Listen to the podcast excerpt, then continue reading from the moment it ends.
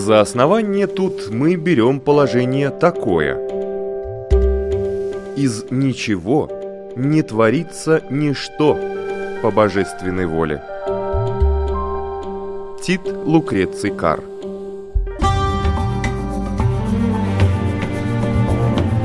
Дерзкие теории Смелые гипотезы Предположения, которые завтра могут стать аксиомами. Природа вещей на латвийском радио 4.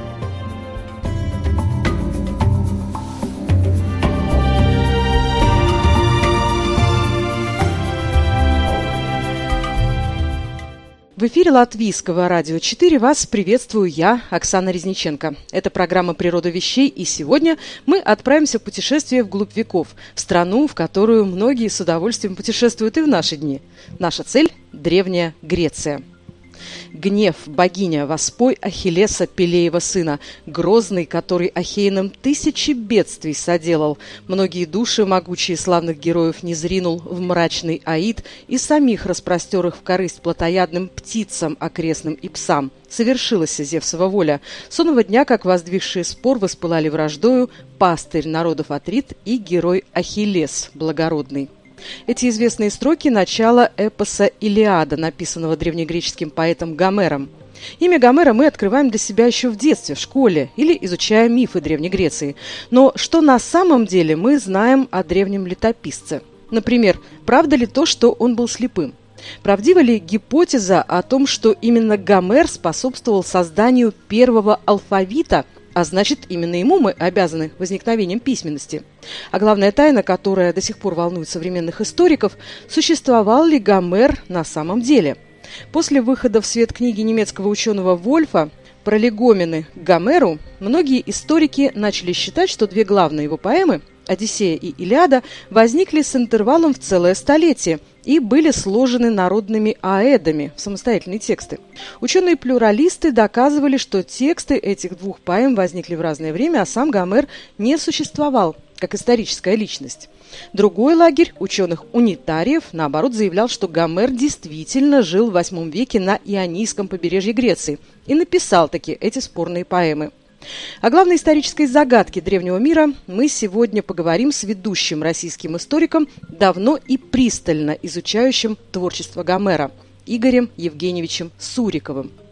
Мой сегодняшний собеседник – доктор исторических наук, профессор, ведущий научный сотрудник отдела древней истории Института всеобщей истории Российской академии наук, а также автор множества книг о Древней Греции и ее великих людях, в том числе и о Гомере – а почему мы, в общем-то, вот выделили именно Гомера? Вы правильно сказали в какой-то из лекций, что было много эпосов, был Гильгамеш. Почему именно Гомер вдруг вот остался, а другие не остались? Я бы, я бы назвал Гомера так. Это первый человек Запада, первый автор Запада. Это человек, который в большей степени, чем кто-либо, ну, собой, что ли, очертил феномен западной цивилизации, с которого все это, с которого все это начинается. Имя Гомера, оно, ну, так сказать, везде, в странах Западной Европы, Соединенных Штатов, так сказать, и поныне отнюдь не какой-то абстрактный пустой звук. Вот достаточно напомнить хотя бы вот такой вот интересный вот момент. Несколько лет назад была операция по, в Ливии по свержению тамошнего президента Каддафи. Эм, эта операция НАТО, официальное название носила такое – «Одиссея. Рассвет». И сразу запоминается из Гомера встала из мрака, молодая с перстами пурпурными. Эос, богиня Зари, так сказать. И ну, что из литературы это ясно, что до сих пор, условно говоря, это часть, живая часть, живая часть наследия.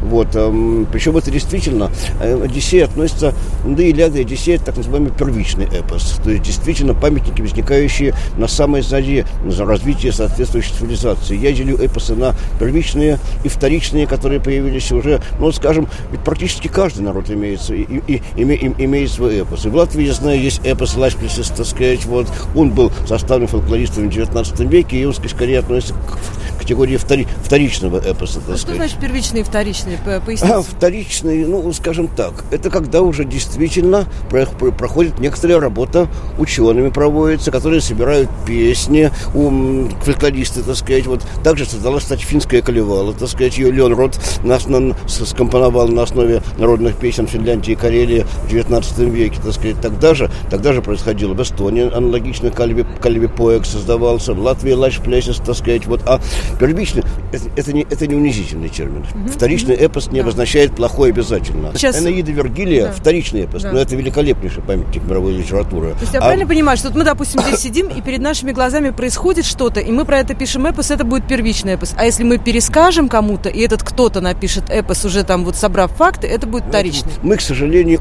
увы, не можем уже писать эпос, потому что мы люди письменной культуры.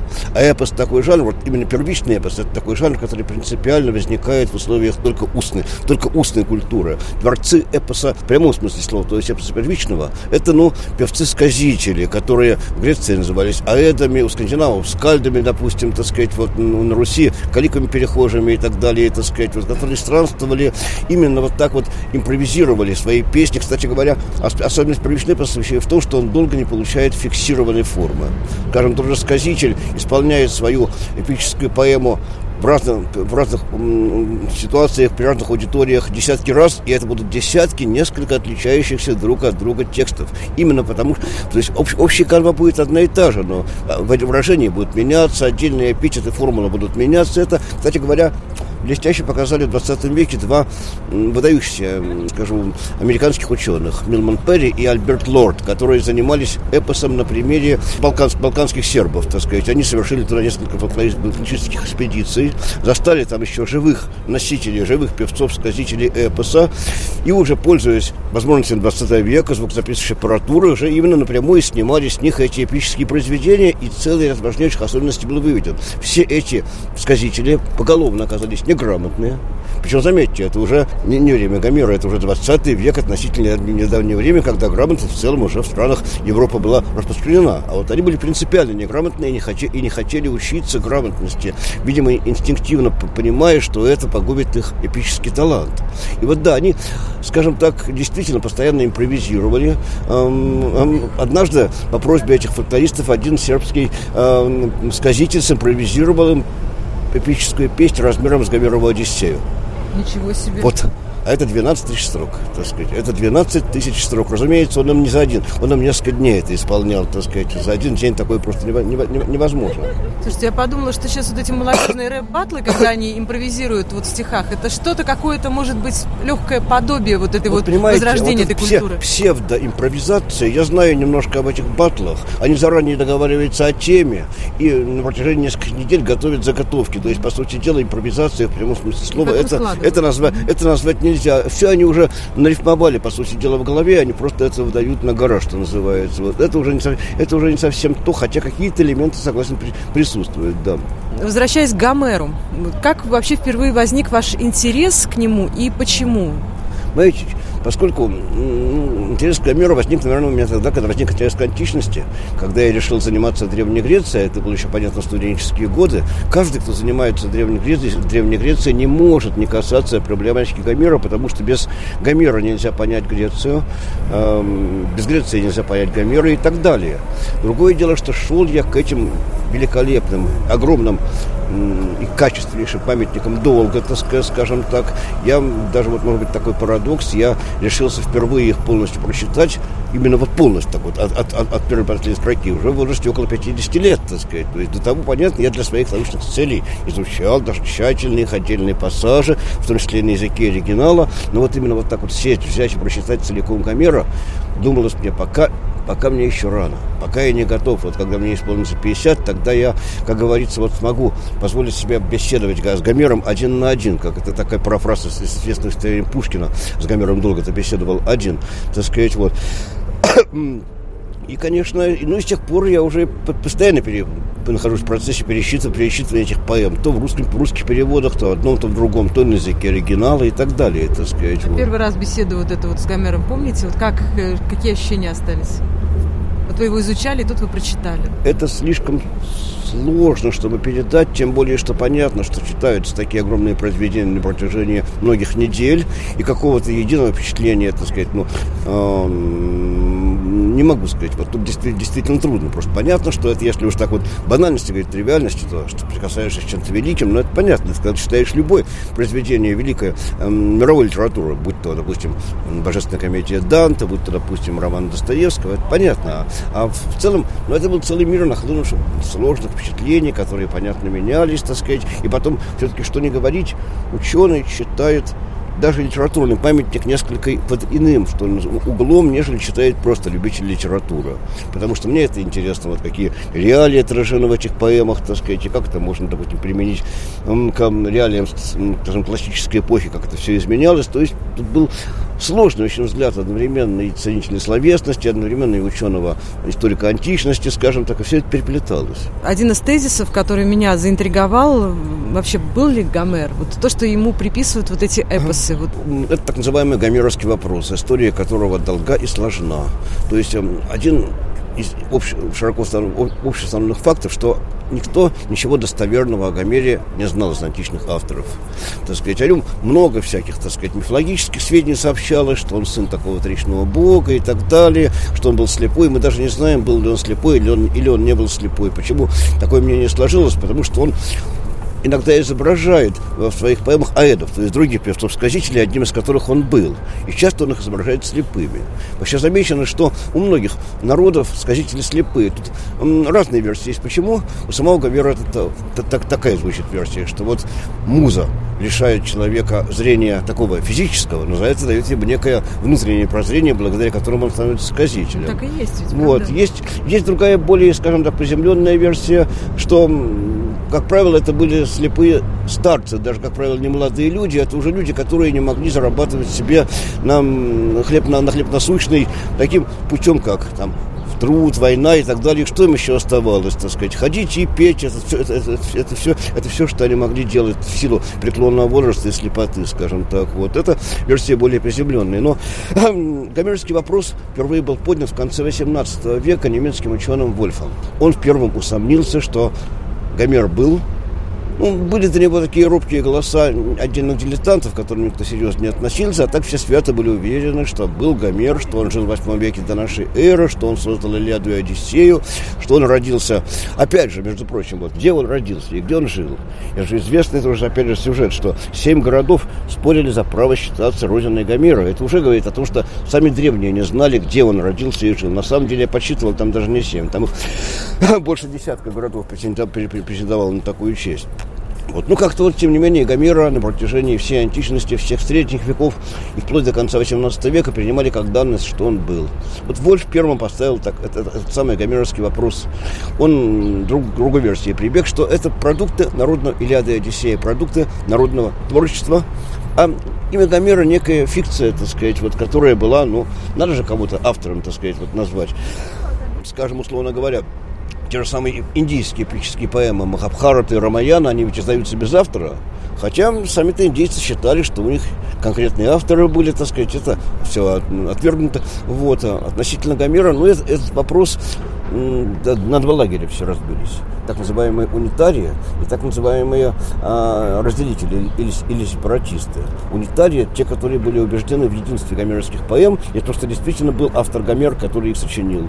А, сепаратисты или разделители, они считали, что нет, что это изначально были отдельные песни, случилось некое трудами многих поколений сказителей аэдов, случилось их сращение в эти большие-большие тексты, и этот спор на протяжении 200 лет, более 200 лет получается, идет, точка в нем не поставлена и, наверное, никогда не будет поставлена.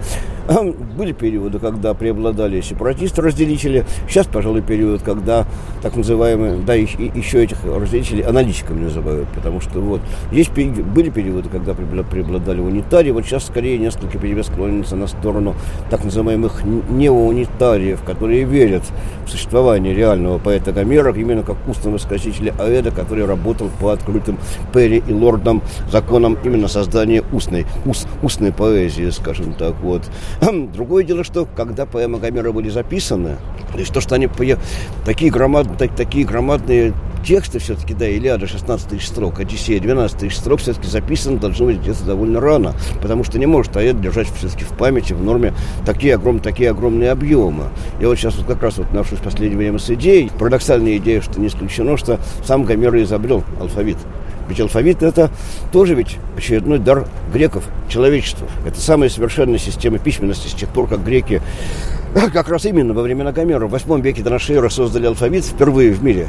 Никакой бы никакой. До того были более примитивные письменности, иероглифические, слоговые, так сказать, но с тех пор, как греки изобрели алфавитную, ничего более совершенного на ней письменности не появилось. Так мы живем, пользуемся алфавитами, все алфавиты и мира, и поныне восходят к греческому алфавиту, скажем так. Вот кто его изобрел, опять же, разные есть версии, скажем так. Не хочется говорить голословно, но вот, вот именно плани, планирую я разработать такую идею, посвятить этому ряд научных работ, что, возможно, и Гомер к этому руку приложил. И тогда это будет еще один его великий вклад в нашу историю. Что вас навело на эту мысль? Как у вас эта идея зародилась? Не то, что это меня навело, скажем так. К этой идее близко подходили некоторые западные специалисты. Особенно близко подошел к этой идее Барри Пауэлл, такой есть, так сказать, который посвятил ряд монографий и статей как Гомеру, так и вопросам происхождения алфавита. Там несколько моментов есть. Во-первых, алфавит древнегреческий был явно создан для записи эпических поэм. Вот раньше в версии такая господствовала, что он был создан для коммерческих целей, там купеческие записи и так далее. Вот он, как, как, большинство, как большинство письменности возникает. Но вот то, что интересно, греческий алфавит возник на основе финикийской письменности. Об этом, об этом многие знают, которая еще не была алфавитной, но уже к этому шла. Финикийская, да, финикийская письменность действительно типичная, такая купеческая, она отличалась чем? Что были только звуки для согласных, не было звуков для гласных. И вот гениальное изобретение греков, который и сделал алфавит, то, что они знаки знаки, я говорю, не, не звуки, зна, не было у финикийцев знаков для гласных. Греки знаки для гласных, так сказать, вот ввели, ввели, уже получился полноценный алфавит. Для коммерческих записей гласные не необходимы. Есть языки, которые и поныне живут без гласных. Иврит, например, так сказать, превосходно обходится без гласных. А вот чтобы записывать именно греческую эпическую поэзию с ее метрикой и просодией, она там основана на чередовании как раз долгих и кратких гласных, так сказать, вот, знаки для гласных были решительно необходимы. Один момент. Второй момент, самые ранние, были проанализированы самые-самые ранние древнегреческие алфавитные надписи, вот как раз относящиеся к восьмому и началу седьмого века до нашей эры. Среди них вообще не оказалось документов какой-то хозяйственной или коммерческой отчетности, зато как-то необычно велик процесс именно стихотворных записей к экзаметрам, то есть как раз размером, то есть как раз, как, то есть как раз размером эпоса. Условно говоря, так называемая, так, так называемая дипилонская надпись Изофин, там просто несколько строк гекзаметра, надпись на так называемом кубке Нестора, это с острова Питакуса, где экзаменер, так сказать, самый известный ранее надпись, и это уже о чем-то говорит. И в результате Паул так быстро выразился. Несомненно, изобретатель алфавита, кто бы он ни был, был прямо вдохновлен Гомером. То есть, типа, Гомер сказал кому-то изобрести алфавит. А я считаю, а я делаю немножко дальнейший шаг. Зачем это лишнее звено, так сказать? Вот почему Гомер сказал кому-то? Почему бы Гомер ну, если, конечно, да, считать, что он не был слепым, а повторю, ничто, ничто не серьезно не оставляет, что, что он был слепым. Понятно, слепой человек алфавит не придумает, так сказать. Но если он слепым не был, то почему бы не допустить, что это был он сам? Ну, повторю, пока я в этом могу только тезисно говорить, а пока еще в процессе разработки и аргументации для, для этого тезиса.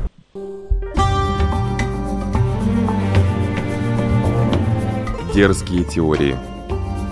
Смелые гипотезы предположения, которые завтра могут стать аксиомами.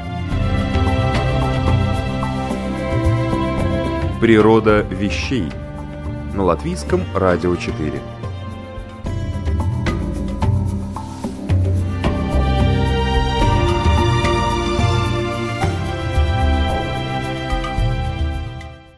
Это программа «Природа вещей». Правда ли, что именно Гомер изобрел первый алфавит? И существовал ли на самом деле такой человек? Или эпосы, которые приписывают Гомеру, на самом деле написаны разными авторами? Меня зовут Оксана Резниченко, и о главной исторической загадке Древней Греции я говорю с известным российским историком Игорем Евгеньевичем Суриковым.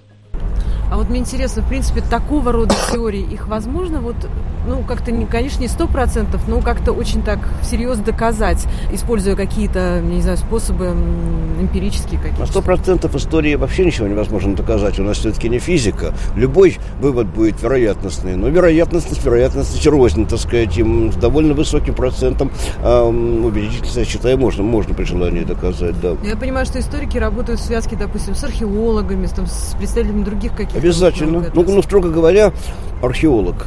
Вот э, их же нельзя противостоять историкам. Не знаю, как в Латвии, в России они защищают степени по историческим наукам. Нет кандидатов, докторов археологических наук, скажем так, и, условно говоря, кафедры археологии, опять же, находятся на исторических факультетах, вузах. Это они, да, они любят кичиться себя историкам противоставлять. А мы на самом деле плывем в одной лодке, и мы члены одного коллектива. И, конечно, на современном этапе историк, занимающийся Древней Грецией, не сможет писать полноценных трудов, если он не знает данные археологии.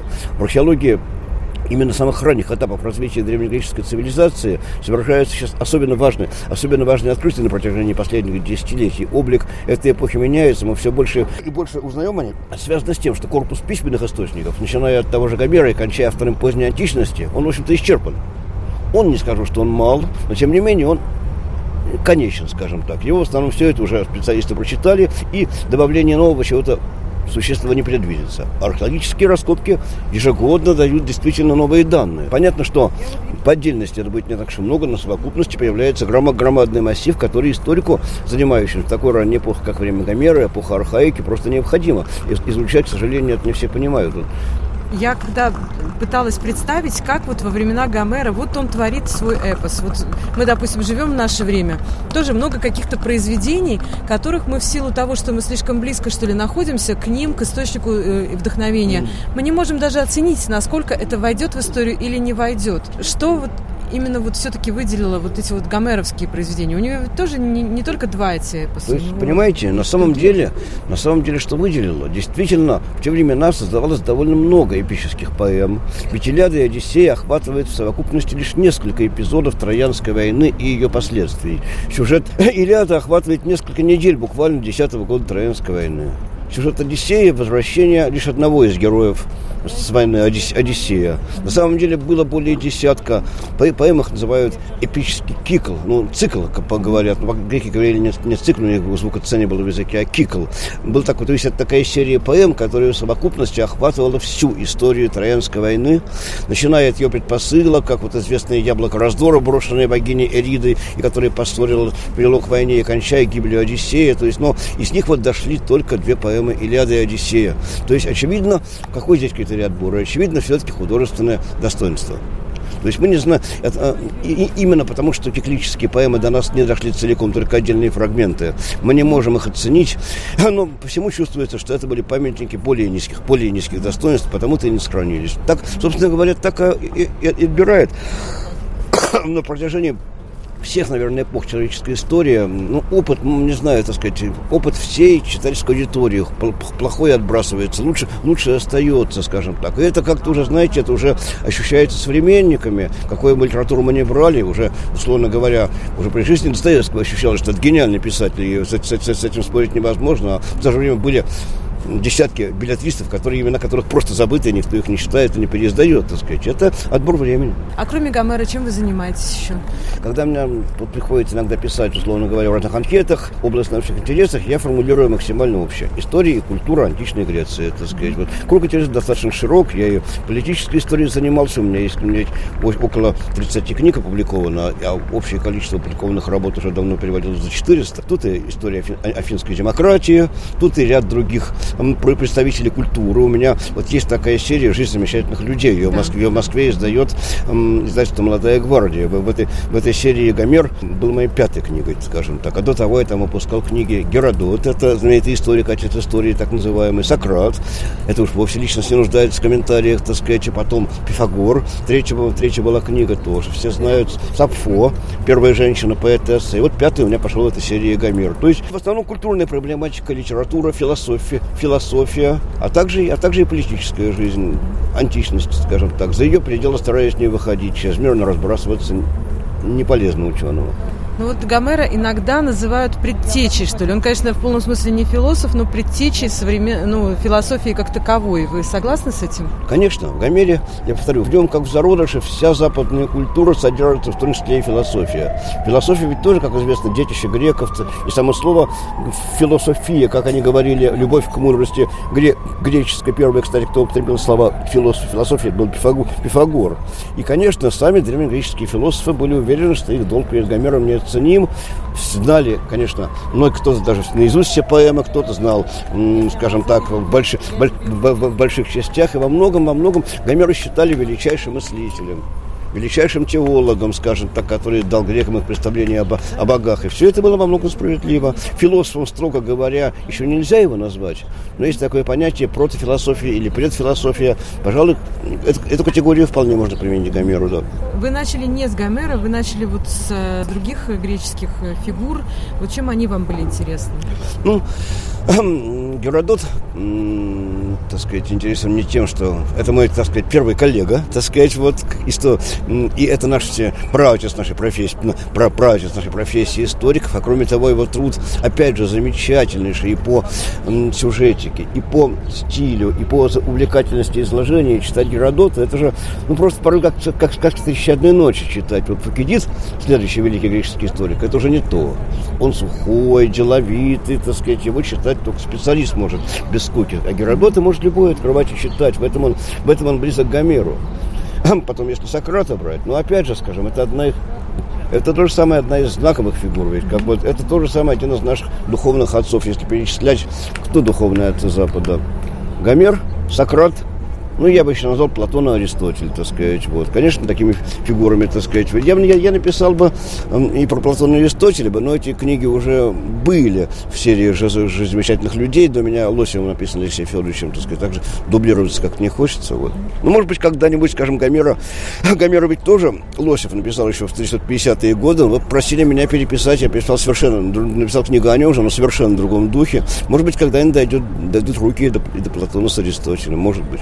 Безумно интересно писать такого плана книгу, раскрывая для себя вот не только произведение, а раскрывая фактически рисуя портрет этого человека. Насколько это возможно, посильно. Скажем, портрет Гомера как человека все-таки не удается нарисовать. Хотя я убежден, что я отношусь к так называемым унитариям, то есть считаю, что Гомер был, что это не фиктивная, а реальная фигура, но все-таки о нем, как о человеке, все равно мы сказать ничего не можем. Повторю, вплоть даже до того, что не знаем, в каком городе он родился и жил. Да, скорее всего, пространство из города в город, как делали эти аэросказители. Мы знаем примерную дату, что это 8 век до нашей эры, причем, опять же, очень неточно, то ли это первая половина 8 века до нашей эры, то ли это вторая половина 8 века до нашей эры. Это вроде как мелочи, а это не мелочи, условно говоря. Жил ли человек во времена, не знаю, там Николая II или времена Горбачева. Разница есть, есть, а, так сказать, вот первая половина и вторая половина столетия. Вот мы не, не знаем даже, если, скажем, о Геродоте мы знаем точные даты рождения, Сократе мы знаем и смерти. Более-менее Сократе мы вообще знаем очень подробную его биографию, знаем, где где, когда родился, как звали отца, как звали мать, знаем, при каких обстоятельствах, в каком возрасте окончил свою жизнь. Ведь казнен он, как известно, был цик, цикуту выпил, скажем так. Уже, допустим, о фигурах таких более ранних, как Пифагор, знаем меньше. Вот тоже Сапфо знаем совсем мало. А Гомере, который был еще раньше не всех. Мы знаем, соответственно, то же самое меньше всех. Тут не приходится удивляться. Чем более отдалена от нас океаном времени фигура, тем менее, тем менее от ней достоверных, достоверных данных. То есть по отношению к кому-то удается восстановить и автор, и человека. Но по отношению к Гомеру все-таки с автором приходится иметь дело преимущественно. Удивительно, что человек, о котором мы, вот, как вы правильно говорите, практически ничего не знаем э, достоверно, оказал такое сильное влияние на нас и на современное, в общем-то, нам общество. Да, это, этот феномен действительно удивительный, эм, так сказать. Но он, он, тем не менее, фактом, потому что он еще, от него пошла древнегреческая цивилизация. Роль-то в, то, в, дело-то в том, что греки наш фундамент, в принципе, фундамент всего нашего цивилизационного бытия. Без греков наша жизнь была бы, ну, просто совершенно иной, не, не похожи. Ну, а скоро в целом греки оказали просто такое, такое, так, так, так, такое влияние на жизнь. Это первая западная цивилизация, это сказать. А Гомер первый представитель, это первая западная цивилизация. Вот в этом и ключ загадки. А вот если говорить о сегодняшнем дне, вот, может быть, э, немножечко поспекулируем. Влияние Гомера, вот мы сейчас его можем ощутить вот опосредованно, конечно, как Вот я уже, уже привел пример, что даже военным операциям даются названия с аллюзиями из, эм, из, из, из Гомера. Понятно, что в целом, в целом античное наследие где-то начиная 20 века стало как-то отходить на задний план. Это в советском регионе это было по, по, по одним причинам, так сказать, в силу там, революционных событий, большевистских и так далее, так сказать, когда были ликвидированы классические гимназии, прекращено изучение древних языков в школе греческого и латыни. На Западе этот процесс, хотя там не было таких революций, революции, как ни странно, он там тоже шел. И, продолж, и продолжает идти забвение, забвение наших античных корней. И все, так сказать, как бы, ну, думающие специалисты очень этим огорчаются. Вот, например, есть у меня такой знакомый, очень крупный английский историк античности Питер Ротс. Скажем, такой большой друг, кстати, нашей страны. Он в России часто, часто, часто бывает. Вот он написал много, более десятка книг, которые сразу выдвинули его, еще с 70-х годов выдвинули его в число ну, крупнейших фигур в истории античности. Вот он в одной из своих недавних работ вот так написал. На моих глазах деградирует уровень и студентов, вот, изучающих античность, и текстов, которые для них пишутся. Вот он пишет, я свою книгу издал первую в 1972 году. Сейчас я бы для нее не нашел издателя. Она слишком сугубо научно написана. Сейчас требует популярного... Он это так, такое интересное остромное выражение. Сейчас требует от ученого писать для Винни-Пуха. Ну, знаете, что было Винни-Пуху в голове вместо мозгов-то, так сказать, да, это сам. вот, то есть вот именно заставляет оглуплять, оглуплять, к сожалению, труды, и это все не на, не, не на пользу ни науки, ни цивилизации в целом, ни цивилизации в целом. Потому что античность, повторю еще, наши корни, как только они прекратят, как только мы от них оторвемся, Запад погибнет. Это я хочу быть, не хочу быть плохим пророком, так сказать, вот, но это может произойти, да. Мы должны помнить об этих античных корнях. Почему сейчас важно перечитывать, помнить Гомера? Вот как, какой урок мы, вот, ну, не ученые, просто вот современные люди можем, может быть, даже должны извлечь из uh, вот этих античных... Uh, Я не уверен, что сейчас так много людей пересчитывает Гомера. Помнит-то, наверное, каждый, наверное, Гомер. Гомер относится все-таки к тем немногим, имя, имя которого знают все, так сказать, вот. Пересчитывать-то, я, кроме специалистов, я не уверен, что его так многие перечит, пересчитывают. Да и трудно это на самом деле. Вот помню, что когда я еще был школьником, вот в учебник литературы шестого класса, в частности, вот был приведен отрывок из Одиссея Гомера. Причем отрывок, кстати, один из самых интересных, Одиссей в пещере Циклопа. Но насколько все-таки это шестикласснику тяжело читать. Такой, знаете, действительно архаичный, выс высокого стиля язык, так сказать. Я еще повторю, теперешним детям, я полагаю, еще труднее это все читать, поскольку с тех пор, как бы, ну, интеллект не прогрессировал, мягко говоря. К Гомеру нужно идти. И вот тоже это, конечно, проблема. Как идти? Может быть, вначале какие-то переложения делать, хотя бы для начала. Вот у меня сыну сейчас 11 лет. Я для начала ему даю, посчитай миф. Просто вот хотя бы вот современное изложение мифов. Приобщись, узнай, кто такой Одиссей, кто такой, так сказать, Геракл и так далее. Когда-нибудь дойдет дело и до оригинальных памятников, если будет на то его воля. Но хотя бы, но, но, но в целом, конечно, знание как-то нужно такое прививать, да. Кстати говоря, последние компьютерные исследования текстов Одиссеи и Илиады показывают, что оба эпоса написаны таки одним человеком. Но и это, по словам ученых, не прямое доказательство существования Гомера и его роли в древней истории. Например, есть версия, что некто мог обобщить и обработать эпосы, написанные разными авторами, даже в разное время. Существовал ли Гомер или его эпосы – фальсификация? А если существовал, был ли он слепым и мог ли изобрести алфавит? Над этими вопросами по-прежнему ломают голову не только историки, но и искусствоведы и философы. Впрочем, написал его Гомер или нет, но эпос «Илиада» станет матрицей для всей европейской и в том числе русской литературы. Вот почему Гомер не просто был и есть, а еще и будет, ждет нас впереди – так считает доктор филологических наук Гасан Гусейнов. И вот еще один вопрос, который задает наш слушатель Владимир из Валмеры. А вы правда считаете, пишет Владимир, что эпосы Гомера до сих пор актуальны? Зачем заставлять детей их э, читать, продираясь через гигзаметры, названия кораблей и непонятные термины, спрашивает он. Ну, на мой субъективный взгляд, по сути, Одиссея, например, это архетипическая история приключений, которые могут подстерегать любого из нас на пути домой.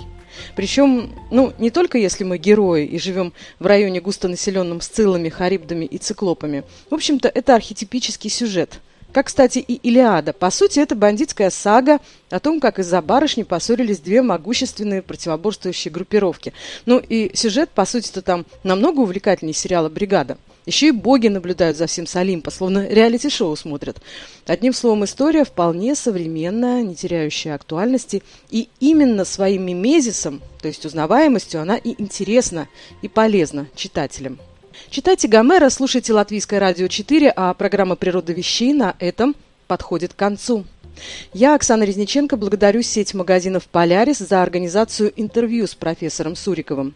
До новых встреч в эфире. Интересного вам дня! За основание тут мы берем положение такое. Из ничего не творится ничто по божественной воле. Тит Лукреций Кар.